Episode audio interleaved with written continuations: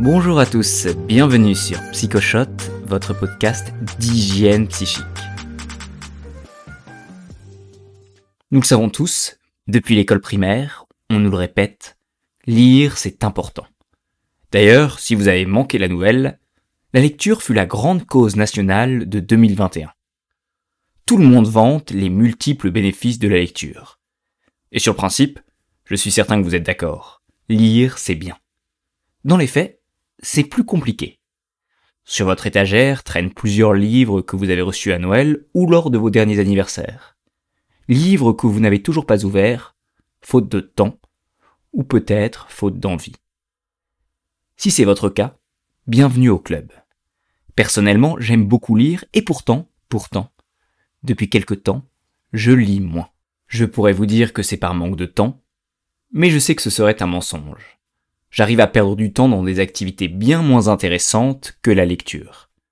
Curieux, j'ai interrogé des personnes de mon entourage sur leur rapport à la lecture. Et toutes ont conclu notre échange par le même aveu. Je ne lis pas assez, je devrais lire plus, etc. Alors, si nous sommes tous persuadés que lire est important, que nous devrions lire davantage, pourquoi ne passons-nous pas de la parole aux actes? Tout simplement parce que lire est devenu trop difficile. Notre attention est happée par les notifications sur les réseaux sociaux, l'offre infinie de séries télévisées ou de jeux vidéo. Nous pouvons tout apprendre avec des tutoriaux vidéo ou nous évader sans effort avec des films spectaculaires, alors que lire nécessite de se concentrer pendant une longue période, d'imaginer des personnages, d'imaginer un univers à partir d'une suite de caractères, et surtout de se remettre à l'ouvrage jour après jour jusqu'à la dernière page. La littérature ne fait tout simplement plus le poids. Nous avons déjà suffisamment de pression dans nos vies, travailler, faire du sport, manger sainement, pour ne pas s'ajouter une contrainte de plus. Après tout, peut-être que la lecture de livres épais appartient à une époque révolue comme l'enseignement du latin à l'école. Il faut savoir vivre avec son temps. Pourtant, au fond de moi, j'avais toujours envie de croire au pouvoir de la littérature. J'ai donc décidé de me plonger dans les travaux scientifiques sur la lecture, et les résultats de ces recherches ont dépassé mes espérances. J'en ressors avec une conviction la littérature peut changer notre vie et doit être un des principaux outils du psychologue. Je vous l'accorde, je suis peut-être victime d'un biais de confirmation, mais laissez-moi quelques minutes pour vous partager mes découvertes. Tout d'abord, la lecture nous garde en bonne santé et protège notre cerveau. Les chercheurs ont montré une relation positive entre la pratique de la lecture et l'espérance de vie. Mais surtout, le Centre de recherche sur la maladie d'Alzheimer a montré qu'elle permet de diminuer le risque de démence, pour vous donner des statistiques, la démence concerne actuellement un individu sur cinq chez les personnes âgées. Vu la moyenne d'âge du podcast, la majorité d'entre vous est tranquille pour le moment, mais sachez que le risque de démence devrait tripler d'ici 2050. Pratiquer du sport et lire sont parmi les meilleures activités pour protéger notre cerveau. La lecture régulière permet également d'augmenter notre vocabulaire, ce qui est plutôt prévisible, mais aussi une influence sur notre score de QI. Si vous voulez en savoir plus sur le QI et l'intelligence, je vous conseille d'écouter l'épisode 28. Pour comprendre précisément l'effet de la lecture sur le cerveau, l'équipe du chercheur Burns, de l'université d'Emory à Atlanta, a mesuré l'activité cérébrale d'un groupe de participants pendant 19 jours. Les 5 premiers jours, les participants ne faisaient rien de particulier en dehors de leur séance d'IRM quotidienne. Puis pendant les neuf jours suivants, les participants avaient pour obligation de lire chaque soir quelques chapitres d'un roman sur Pompéi, tout en continuant à mesurer leur activité cérébrale. L'expérience s'acheva par une période de cinq jours pendant lesquels les participants n'avaient plus le droit de lire, mais devaient continuer les examens IRM. Résultat Les chercheurs purent observer une augmentation de la connectivité des régions du cerveau impliquées dans le traitement du langage, mais également dans les aires dédiées à nos mouvements et à nos sensations. Lire augmenterait nos compétences verbales, mais également notre sensibilité tactile et notre capacité à simuler les mouvements. Cette expérience prouve que quand nous lisons les aventures de Monte Cristo, Orgueil et préjugés ou Harry Potter, notre cerveau simule les sensations des personnages, les sons, les odeurs, leurs mouvements physiques. Si notre corps reste immobile, notre cerveau active les mêmes zones que si nous étions réellement plongés dans une aventure extraordinaire. Cet effet perdure dans le temps. Ces zones continuent à s'activer même après 5 jours sans lecture. Cette découverte me fascine et me fait penser à Matrix, une œuvre majeure de la pop culture.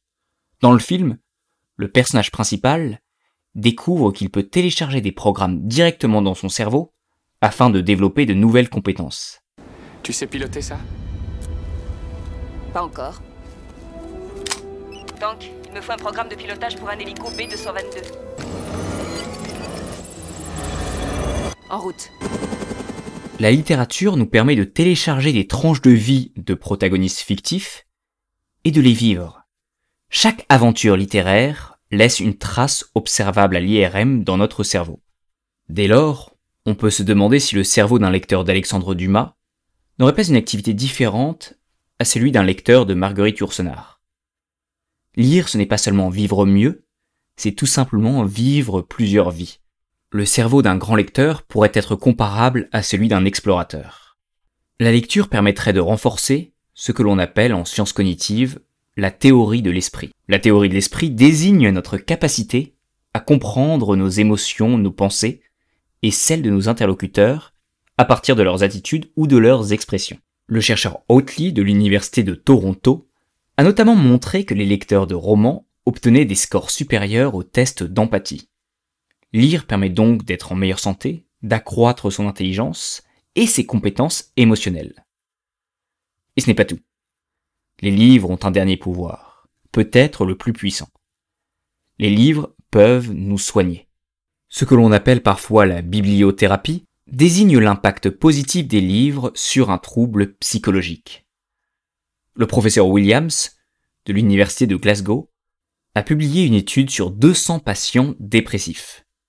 Résultat Les symptômes diminuaient chez 43% des patients, ce qui rendait dans certaines situations les livres plus efficaces que les antidépresseurs. La chercheuse Risolo a montré que 30 minutes de lecture par jour était tout aussi efficace qu'une séance de yoga pour réduire l'anxiété chez les étudiants. La littérature est également un outil thérapeutique très puissant pour soigner les troubles sexuels. Pour vous donner un exemple, Paul, qui avait 25 ans à l'époque, souffrait de troubles de l'érection lors de ses rencontres avec de nouvelles partenaires. La lecture d'un ouvrage sur le sujet lui a permis de gagner confiance en lui et de régler définitivement le problème. La chercheuse Sutter a montré que les romans sexo-éducatifs améliore les troubles de l'éjaculation chez 78% des hommes. De même, selon une étude de la chercheuse Hubin, 80% des femmes témoignent de l'amélioration de leur vie sexuelle après la lecture d'un ouvrage sur le sujet, même sans thérapie. Des recherches montrent que la lecture peut également soigner les tocs, les troubles relationnels, les angoisses, les addictions. D'ailleurs, la majorité des psychologues au Canada indiquent recommander systématiquement des livres aux patients. C'est moins le cas en France, donc c'est à nous, psychologues, de faire évoluer la pratique. Alors, prêt à renouer avec la lecture? Vous avez peut-être une question qui vous brûle les lèvres. Quel livre lire? Je n'ai évidemment pas la réponse. C'est une question que je me pose régulièrement et je passe souvent plusieurs mois avant de trouver un bon livre. Et c'est là que je vais avoir besoin de vous. J'aimerais que vous puissiez m'envoyer, au cours des prochains mois, un livre qui vous a marqué durablement. Je ne pourrais évidemment pas tout lire, mais j'essaierai de les lire progressivement et de vous partager ceux qui m'auront changé. De mon côté, chaque mois, de mon côté, chaque mois, je vous présenterai en quelques mots un livre que j'ai trouvé particulièrement intéressant, et surtout, je vous partagerai pourquoi il m'aide à vivre.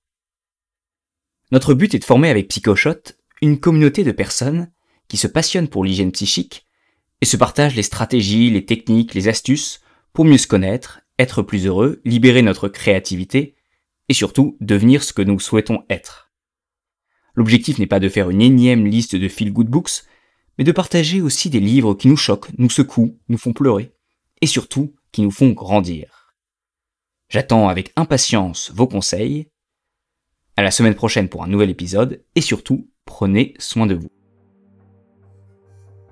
Si vous aimez Psychoshot, je vous remercie de partager cet épisode avec au moins deux personnes dans votre entourage.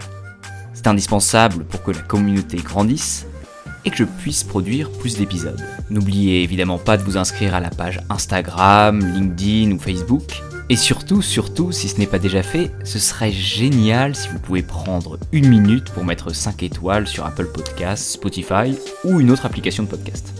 Merci du fond du cœur.